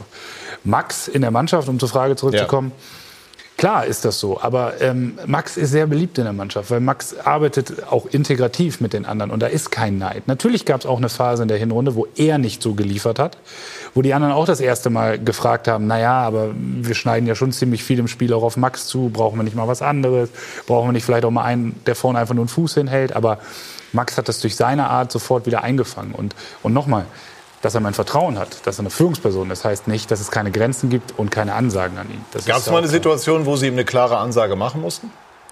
Ja, aber die bleibt bei uns. ich hatte jetzt die Hoffnung, dass Sie mal so eine kleine Anekdote dazu erzählen könnten. Sie sind so auskunftsfreudig. Hat Ihnen diese Geschichte mit, Marcel hat es jetzt eben angesprochen, diese, diese Gewichtsdiskussion, hat Ihnen das richtig geärgert? Ja, aber nicht, weil es in den Medien war. Also das muss man wirklich sagen, dass Mhm. Max da sehr, das ist kein Bild nach außen, was er gibt, sondern da ist er wirklich, das ist, bedeutet ihm nicht viel. Aber was ihm was bedeutet hat, war, dass seine grundsätzliche Leistung in Frage gestellt Mhm. wurde und zwar in einer, in einer Geschwindigkeit, die Wahnsinn war. Also wir haben vorhin Bilder gesehen von einem 2-0-Spiel auf Schalke. Da stand ich mit Sebastian Hellmann und Lothar Matthäus am äh, nach dem Spiel. Spielfeldrand, ja, ja. Und da ging es wieder um das Thema Max Kruse, Nationalmannschaft. Vier Wochen später spiele ich, spiele nicht ich, sondern spielen wir in Freiburg und auf der PK vor Freiburg wird, werde ich gefragt, drei Wochen nach diesem Spiel, ob es nicht jetzt auch mal an der Zeit wäre, Max Kruse eine Pause zu geben. Und das nervt ihn und das nervt ihn auch zu Recht, weil das ist, das ist zu schnell. Da müssen wir ein bisschen ruhig bleiben. Hat es zu Ihrer Zeit Trainer gegeben, die den Führungsspieler Kruse so intensiv nach seiner Meinung gefragt haben und es dann auch umgesetzt haben? Oder ist das einfach auch eine Entwicklung, eine dann auch positive Entwicklung, wenn das, äh, wenn das so praktiziert wird? Der Dialog ist schon wichtig, auch ähm, von, den, also von den Führungsspielern auch zum Trainer. Also ich kann mich da an Ottmar Hitzfeld schon erinnern, Ja. der oft das Gespräch gesucht hat, ähm, gerade mit den Leadern in der Mannschaft und äh, sehr viel auch ähm, gesprochen hat. Aber was er auch gemacht hat, er hat halt auch schon vor der Mannschaft klar angesprochen, ähm, Spieler, wenn das, wenn das nicht so gepasst hat. Auch jetzt in meinem Fall ähm, hat er schon auch vor der Mannschaft gesagt, du pass auf, Andi, das Spiel war nicht in Ordnung. Ähm, da muss viel mehr kommen, du musst das und das besser machen, du musst der Mannschaft mehr helfen, auch im Defensivbereich, du musst dich offensiv äh, die Wege mehr gehen. Also die Mannschaft hat dann Hat auch das mehr gemerkt, gezogen, als wenn er es im Vier-Augen-Gespräch gemacht hat? ja, ja, ja. Ich habe mir da als Spieler schon äh, äh, auch äh, dann mehr Gedanken gemacht und habe gesagt, oh, ähm, wenn er das so vor der Mannschaft gesagt hat, dann, ähm, dann hat er das auch bewusst äh, äh, gemacht und ähm, dann muss natürlich dann auch der Effekt kommen. Und ich meine, ähm, das äh, ist nicht so, dass er, dass er mich runterholen wollte auf, auf einen anderen Level, sondern äh, er wollte der Mannschaft dann schon zeigen, also pass auf, ich, äh, ich, ich sag das so raus und das tut der Mannschaft auch gut. Ist man als Spieler dann schon so weit zu reflektieren, dass der Trainer einen anhand se- seiner Möglichkeiten bewertet? Also, dass er ja nicht mit jedem sozusagen unterschiedlich umgeht, sondern bei einem Andy Möller, der herausragend talentiert war, andere Maßstäbe anlegt als bei denen, die sozusagen Mitläufer sind? Gut, ich glaube schon, dass ein Trainer weiß, dass er äh, Spieler in der Mannschaft hat. Oder gut, wir, wir reden jetzt über eine, eine absolute Spitzenmannschaft in den 90er Jahren. Also da war jeder ein Superstar. Ich kann mich erinnern, da haben wir Action gespielt, da hast du manchmal bist du gar nicht rausgekommen in der Mitte, weil, weil die alle Weltklasse waren. Aber ähm, ähm, der Umgang mit den Spielern, das ist, äh, das ist ganz viel Psychologie. Das muss man, das muss man auch immer, auch bei jedem Training muss man das äh, auch äh, neu bewerten.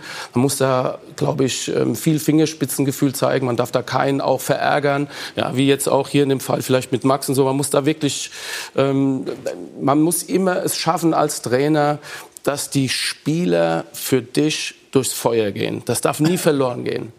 Wenn das einmal so ist, dass die Spieler denken, "Hm, der da draußen, der meint das nicht ehrlich, das ist falsch, das, ähm, der, der macht da hinten rum sein eigenes Ding, dann gehen die Spieler nicht für dich durchs Feuer. Und das ist dann natürlich dann auch, letztendlich sieht man es dann auch in Ergebnissen wieder. Ich glaube, das A und O, und äh, wo wir gespielt haben, das war natürlich noch eine, eine etwas andere Zeit. Das ist jetzt äh, ja, 10, 15, 20 Jahre her. Da war der Kontakt oder der Umgang mit den Medien, Trainer, Spieler vielleicht noch etwas ähm, ja, robuster, als das heute äh, Schön formuliert. der Fall ist.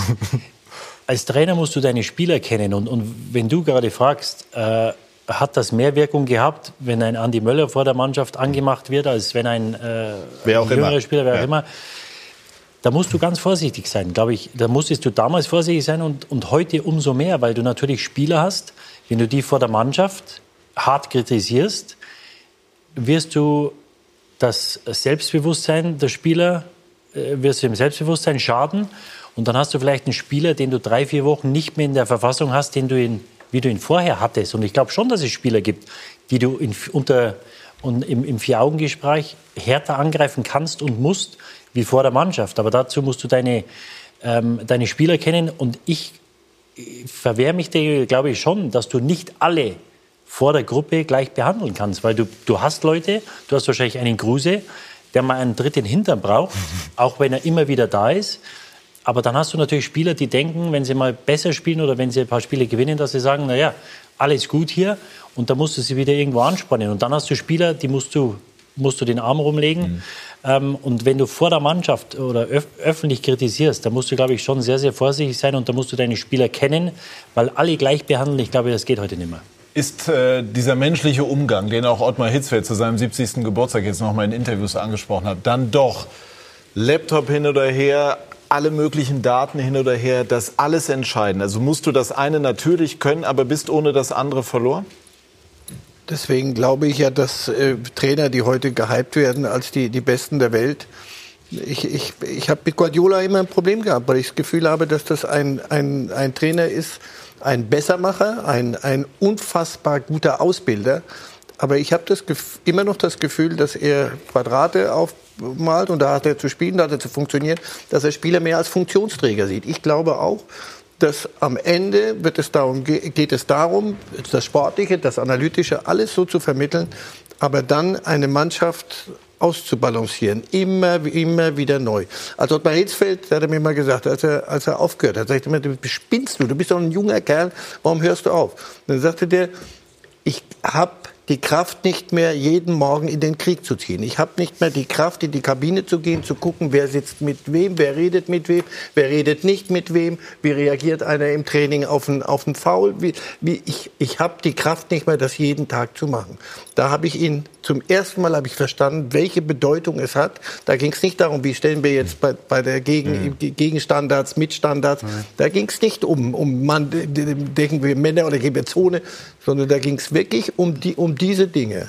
Dieses, dann Kovac, Nico Kovac ist ja nicht, nicht, weil er keine Ahnung hatte, ist er in die Bredouille geraten, sondern weil plötzlich in der Kabine die Dinge offensichtlich nicht mehr so waren und für ihn nicht so händelbar waren.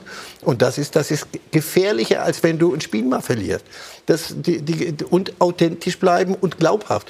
Wenn, wenn man in, in Leipzig das Spiel zu verlieren, aber seiner Idee treu zu bleiben, ist meiner Ansicht nach hundertmal wichtiger, als da den Punkt mitzunehmen. Aber die Mannschaft da, hm, wir haben doch immer gesagt, wir wollen es probieren. Heute, äh, jetzt hat er jetzt. Ja, und so. natürlich auch die Spieler äh, bei, bei Laune und bei Glauben zu halten. Ja? Weil wenn du dann irgendwo mal Zweifel hast, die Spieler merken das ja sofort. sofort. Und, und äh, das ist, das ist ein, ein Drahtseiltanz, den du jeden Tag führst. Und äh, wie gesagt, da beneide ich keinen darum, obwohl es aber es macht auch Spaß. Ja, Spaß. der schönste Job der Welt. Sie haben, Sie, Sie haben sich ja, Sie haben sich ja mit, Tim, mit Tim Borowski extra auch so diese Expertise des Ex-Profis mit dazu ja. geholt. Wenn wir das jetzt alles auch noch mal so zusammenfassen, ähm, haben Sie, sagen wir mal, dieses Spannungsfeld zwischen taktischen Ansätzen und das ist auch total spannend, aber dann eben auch auf der anderen Seite eben Menschen, die das dann irgendwie mit Leben füllen müssen, bewusst für sich versucht aufzulösen? Zum Beispiel auch, indem Sie jemanden wie Borowski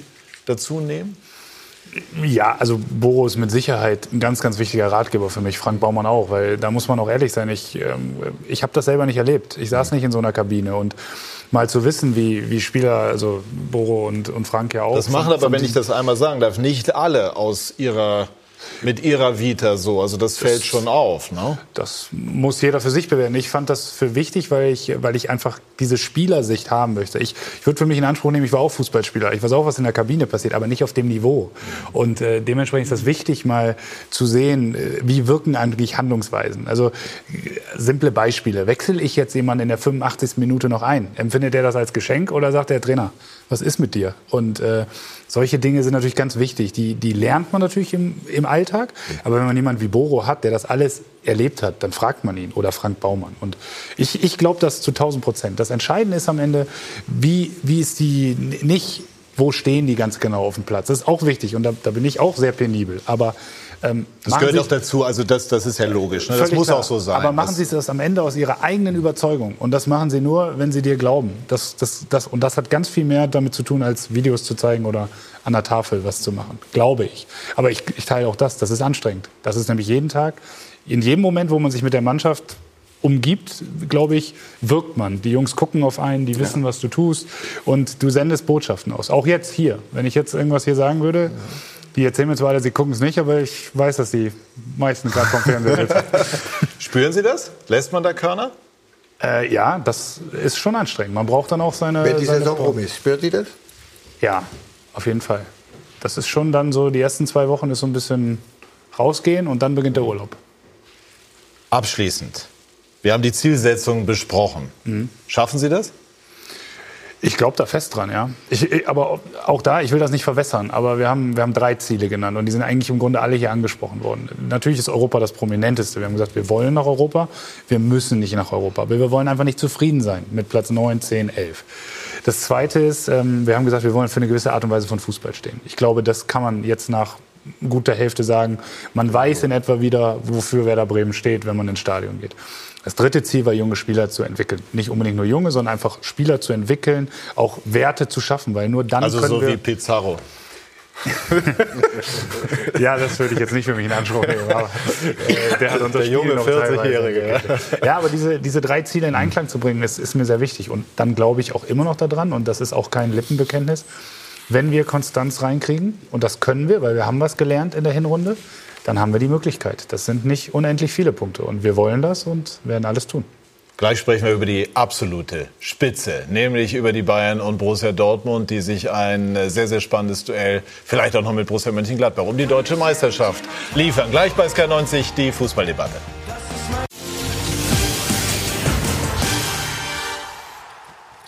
Wir sind zurück bei SK90, die Fußballdebatte und es ist eine aktuelle Meldung reingekommen. Kicker.de meldet, dass André Breitenreiter bei Hannover 96 vor dem Aus stehe. Ich, ich lese mal zwei, drei äh, Sätze vor. Am Sonntag, so meldet der Kicker, kam Clubhaus Martin Kind, Geschäftsführer Björn Bremer und Manager Horst zum Krisengipfel zusammen und nach Kicker-Informationen verständigten sich die Macher des Tabellenvorletzten dabei auf die Freistellung Breitenreiters. Die sportliche Situation ist logischerweise Hintergrund und für die Nachfolge werden Mirko Slomka und Markus Gisdol in Erwägung gezogen. Wir haben hinter den Kulissen äh, versucht, handelnde Personen ans Telefon zu bekommen. Das war schwierig, äh, was man als Indiz dafür werten könnte, dass da etwas dran ist. Wir bleiben natürlich dran. Auch unsere News berichten natürlich äh, darüber, bevor wir über Bayern und Dortmund sprechen. Kurze Einschätzung, Marcel, zu dem, zu der Meldung, wenn es denn so sein sollte. Ja, weil du kannst nicht ähm, eine ganze Saison lang mit den Ergebnissen äh, sagen, ich krieg die Spieler nicht, die ich will und der, der Präsident sagt, aber die kriegst du erst, wenn, wenn das passiert und du, das alles passiert dann auch noch auf dem Markt und die Mannschaft soll dann spielen und wenn du sie gestern gesehen hast, dann siehst du, das ist, das ist Verunsicherung auf, auf zwei Beinen und zwar äh, durch, durch außer dem Torhüter gestern. Wenn der nicht, nicht, nicht so hält, gibt das eine Packung, dass es nur so rappelt. Also das, die, die Gemengelage stimmt, stimmt mhm. nicht mehr. Der, der, André Breiter ist, ist dann auch eine arme Sau am Ende. Äh, aber wahrscheinlich wusste er zu Beginn der Saison, worauf er sich einlässt. Deswegen mein Mitleid hält sich im, im Rahmen. Aber so kannst du kein, kein, kein Profifußball spielen mit der, mit der Gemengelage, wie sie sich dort jetzt ergeben hat. Ich weiß, es ist schwer, aber wie, wie haben Sie Hannover gestern wahrgenommen? Ja, also es war schon so, dass sie bis zum Ende dagegen angegangen mhm. sind. Das muss man auf jeden Fall sagen. Und alles andere ist für mich wirklich äh, schwierig zu bewerten. Ja. Ich kenne André sehr lange, schätze ihn sehr. Ich hab, äh, Toller Typ. Absolut. Und deshalb, wenn es so kommen würde, würde es mir für ihn persönlich sehr leid tun, weil ich schon glaube, dass er von der, von der Fähigkeit her jemand ist, der Hannover da auch rausführen könnte. Aber mhm. es ist eine schwierige Situation, auch ohne Frage. Ganz klar. Ist aber noch nicht bestätigt. Ne? Also wie gesagt, ähm, damit das sauber übermittelt wird. Der Kicker meldet es, ich glaube, die Bild ähm, meldet auch etwas in dieser Art, aber der Verein hat sich bisher noch nicht offiziell dazu geäußert. Also das ist der Sachstand. Alles Weitere ähm, unter anderem bei uns bei Sky Sport News HD. Schauen wir jetzt auf den Spitzenkampf der äh, uns tatsächlich in Atem hält in dieser Saison. Und ich glaube, das wird auch bis zum Saisonende so bleiben. Schauen wir gerade mal auf die Tabelle, um das nochmal in Zahlen auszudrücken. Borussia Dortmund äh, hat auf die beeindruckende Vorstellung der Bayern in Sinsheim vor allem in den ersten 45 Minuten sehr gut reagiert und hat gestern in Leipzig gewonnen. Und weiterhin sechs Punkte Vorsprung. Gladbach äh, beim Debüt von Peter Bosch in Leverkusen auch siegreich, bleiben auch noch dran, also nur neun Zähler äh, hinter Platz eins. Werder Bremen im Moment neunter, also mit Chancen aufs europäische Geschäft. Das haben wir hinlänglich diskutiert. Und äh, unten Hannover 96 eben angesprochen. Nürnberg hat heute verloren, Stuttgart hat verloren, Augsburg auch und die Fortuna aus Düsseldorf marschiert weiter und Friedhelm Funkel bleibt auch dort. Also Andi, wie ist das jetzt äh, mit den Dortmunder, bei denen Sie gespielt haben. Sind Sie, viele haben gesagt, gestern ist ein Zeichen gesetzt worden. Ne? Reus Ausfall, Innenverteidiger weggebrochen. Die Bayern haben äh, vorgelegt und trotzdem sind die stabil geblieben. Wird das bis zum Saisonende durchgehalten? Ja, die werden Meister, ja. Ja, die werden ja. Meister? Ja, die werden Meister. Warum? Ja, weil sie einfach ähm, unglaubliches Potenzial in der Mannschaft haben. Sie haben im, im Sommer hervorragend eingekauft, tolle Leute geholt, auch einen super Trainer dazu bekommen, der auch viel Erfahrung mitbringt und ähm, auch gestern das Spiel in Leipzig, das war das schwerste Auswärtsspiel, glaube ich. Gut, die müssen noch zu den Bayern, aber trotzdem ein verdammt schweres Auswärtsspiel und das nach den Ausfällen von Marco Reus, von Akanji, dann äh, dort auch äh, zu bestehen. Pff, à la Bonheur. Ich glaube, der BVB wird Meister, weil sie auch einfach dran sind. Die Art und Weise, wie sie Fußball spielen, diese Schnelligkeit, dieses Umschalten. Und sie haben die Balance, die sie in, den, äh, in, in der Saison davor nicht hatten. Die Mannschaft kann auch defensiv mal gut stehen, kann gut verteidigen, da spreche ich jetzt Witzel oder Delaney an. Und, und Weigel hat Sechser, gestern Weigel auch. gespielt. Gut, der ne? Kader gibt es auch her. Die haben ja, natürlich riesige Gestaltungsmöglichkeiten durch mhm. äh, die Spielerverkäufe mhm. halt auch, ne, die sie getätigt haben. Können sie natürlich auch dementsprechend auch gute Leute wieder dazu holen. Aber trotzdem, ähm, ein guter Satz, der mir gefallen hat vor der Saison, war von Lucien Favre. Eine Top-Mannschaft auch, die auch Titel gewinnen will, die muss auch kontern können. Und das hat mir gefallen. Ich, hab ja, ich bin ja auch äh, gern jemand, der äh, den schnellen Fußball liebt, das schnelle Umschalten, äh, Kontertore, so wie die Gladbacher früher in den 70ern.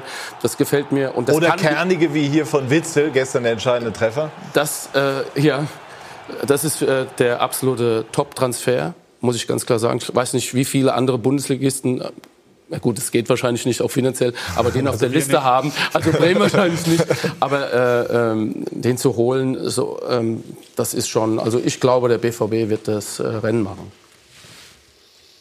Würden Sie Lucien Favre eine mutigere oder in Dortmunder Vorgehensweise ähm, wünschen, was die Proklamierung der Ziele anbetrifft? Ja, Sie spielen überragenden Fußball. Ich glaube, Sie haben Ihre Ziele sehr gut in Einklang mit der Mannschaft gebracht. Und, äh Aber Sie rücken nicht damit raus, dass Sie Meister werden wollen. Es empfiehlt sich nicht, Lucien Favre solche Dinge vorzuschlagen. Also er, wird, er wird nicht mit, er spricht, ich bin überzeugt davon, sehr viel besser Deutsch, als er es tut.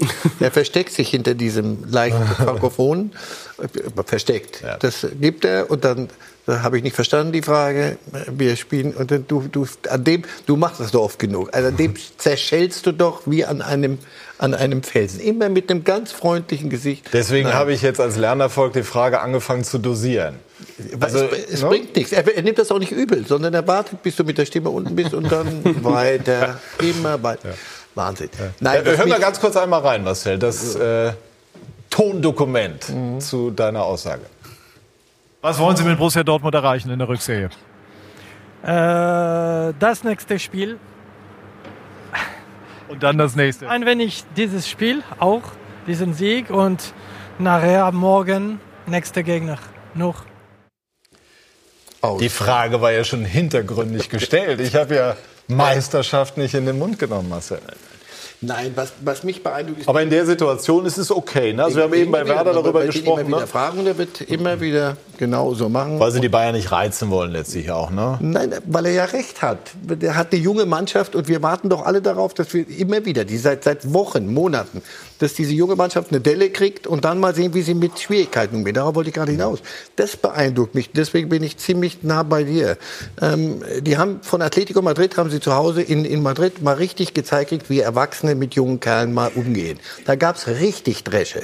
Und das war, da war das Ergebnis noch gar nicht mal so schlimm, sondern die Art, wie sie, wie sie da eine übergezogen gekriegt haben. Jetzt denkst du so, jetzt ist der Moment da, jetzt fahren sie nach Hause und pff, jetzt müssen die, die ihre Wunden, das wird dauern. Gar nichts. Mund abgeputzt, und damit sauber umgegangen. Düsseldorf ist, ist wurscht, dass, dass solche Spiele passieren. Das, das war nicht wichtig. Sowas passiert. Und gestern, nachdem du die erste Halbzeit dir der Bayern angeguckt hast im Hotel, dann, ja, macht uns alles nichts aus, wir gucken auf uns. Ja, klar. So, und dann kommst du nach Leipzig gegen die Mannschaft, die diese Art Fußball spielt und gewinnst dieses Spiel. Jetzt wird, fallen mir langsam, gehen, gehen, mir so die Argumente aus, was könnte denn noch passieren, damit das, das schief geht. Na, zum also, Beispiel sehr stabile Bayern.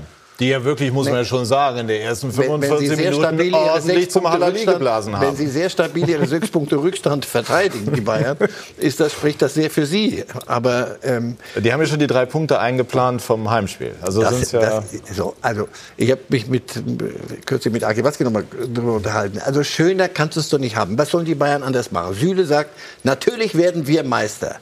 Wenn er das nicht gesagt hätte, hätte ich gesagt, guck mal, die Dortmunder gehen in die Rückrunde und haben was zu verlieren. Wenn du ihnen aber mitteilst, dass es sowieso schon verloren ist, erleichterst du ihnen das Leben. Er hat gegrinst von da bis dahin gesagt, ja, lasst die Bayern werden selbstverständlich Meister und wir gucken, was dann an Krümeln übrig bleibt. Aber sechs Punkte Vorsprung haben wir, glaube ich, noch. Ja. Und die Art, wie sie, wie sie spielen. Das ist schon, Nochmal gestern, wir haben, auch das war ein Argument. Wie oft haben wir gesagt, warte mal, wenn Reus ausfällt. Also dann, glaube ich, bricht alles zusammen. So. Wenn Witzel gesund bleibt, wenn Delaney gesund bleibt, das sind so und, und Reus, Reus können Sie auf Strecke nicht, Nein, äh, nicht ersetzen. Nicht. Also und wenn, und wenn, er, wenn er, schnell wieder da ist und nicht wieder in seine, seine mhm. in diese fast schon tragische mhm. Verletzungsmisere äh, ihm, ihm passiert, schicksalhaft, dann glaub, fallen mir, mir, mir fällt nicht mehr viel ein, was da schiefgehen könnte. Ja, und äh, so gut wie die Bayern 45 Minuten gespielt haben, so durchwachsen war es halt dann doch die zweiten 45. Und ich traue dem ganzen Braten bei den Bayern noch nicht. Dann haben sie natürlich auch noch die zwei äh, Riesenspiele gegen Liverpool in einigen Wochen. Ähm, und ich muss sagen, ich habe gestern die Aufstellung gesehen und ich habe gesagt, die Leipziger, die fressen die Dortmund auf. Ja, und äh, dann gewinnst du das Spiel. Natürlich hatten die Leipziger ein, zwei Chancen, aber ich glaube, das war nicht unverdient. Äh, das Tor war absolut sensationell gemacht, wie er den Ball mit dem Oberschenkel annimmt und direkt abschließt, ohne kaum um, ohne, ohne auszuholen unter, unter die Latte nagelt. Das war sensationell von äh, Witzel. Und dann hast du natürlich, wie du sagst, mit, mit Weigel einen Spieler, der das gespielt hat gegen Gladbach vor der Winterpause. Zu Hause ist es immer was anderes. Da kannst du mal einen, äh, einen defensiven Mittelfeldspieler hinten spielen lassen. Die Gladbacher waren auch sehr müde in dem Spiel, haben relativ wenig Gegenwehr geleistet. Nur wenn du nach Leipzig fährst und spielst mit Werner und Paulsen, hast du einen richtigen Ochsen da vorne drin mit 1,90 Meter, beide pfeilschnell. Und dann spielst du mit dem Weigel da hinten. Und ich muss sagen, das war die größte Entdeckung der letzten vier, sechs Wochen, Gladbach und auch gestern, dass du den Weigel spielen lassen kannst. Also das ist jetzt eine, eine wirkliche Option, auch wenn Also der hat sich aus Paris weggespielt. Das war ja immer mal so eine Spekulation ja? also auf dem Markt. Ich muss sagen, wie er das gemacht hat. Und ich, ich weiß das aus eigener Erfahrung wenn du da hinten drin spielst und nicht der Schnellste bist, das ist nicht das Einfachste. Du kannst mit, mit Auge kannst du einiges wettmachen. Nur wenn du 40 oder 45 Meter vor dem Tor verteidigst und du weißt, der Werner steht da vor dir, äh, dann kannst du schon mal einen kleinen Pulsausschlag bekommen. Und äh, ja. wie er das gemacht hat, muss ich sagen, sensationell. Ähm, und dann mit, mit Philipp und Götze da vorne zu spielen. Philipp kaum gespielt in der Vorrunde, Götze kommt wieder ins Rollen. Ähm, Sie haben das äh, hervorragend gemacht und äh, mit den Ausfällen nach Leipzig zu fahren, haben, glaube ich, erst ein Spiel zu Hause verloren, die Leipziger diese Saison oder dieses Jahr. Erste, erste. Ähm, muss ich sagen, Hut ab und sechs Punkte ähm, ist ein Haufen Holz. Sieben Tore haben sie auch noch dabei, die, die Dortmund. Also ähm Gut, man muss sehen, wie der Kräfteverschleiß denn jetzt auch wird. Äh, Champions League, ähm, Verletzungen etc. Entscheidend ist für, für mich Bayern München, Ribéry und Robben kommen die zurück, wie kommen sie zurück. Wenn die nochmal wirklich äh, in, eine, in, eine, sehr gute Form kommen, dann denke ich, werden die Bayern auch ähm, lange jagen. Aber ähm, Sie so haben so klar gesagt Dortmund, also das, ja, das ja. relativieren Sie werden, Sie werden, die, werden die Dortmunder jagen, aber ja. ähm, entscheidend ist halt auch, ob die zwei gut zurückkommen. Trauen Sie sich eine Prognose zu? Nee. nee? Wirklich nicht? Nee, wirklich nicht. Nee. Ich glaube, das wird sehr eng bis zum letzten, vielleicht wirklich diesmal wieder bis zum letzten Spieltag. Und allein das ist ja schon schön. Und ich teile das auch. Der Fußball von Dortmund ist faszinierend. Also diese Geschwindigkeit fast immer mit einem Kontakt im Konter, aber auch wenn sie auslösen, wie sie dann ins Tempo gehen, das ist schon eigentlich nicht zu verteidigen. Das ist schon richtig stark. Aber ich glaube, dass Bayern halt auch die, die Konstanz in so einer Rückrunde vielleicht halt auch mehr kennt als Dortmund. Also ich, ich, ich weiß es nicht. Ich würde Bayern noch nicht abschreiben. Ja, klingt nach äh, spannenden Wochen, die vor uns liegen. Vielen Dank für diese sehr lebhafte Runde. Ihnen, liebe Zuschauer, vielen Dank für Ihr Interesse. Schönen Sonntagabend noch. Machen Sie es gut. Tschüss und auf Wiedersehen.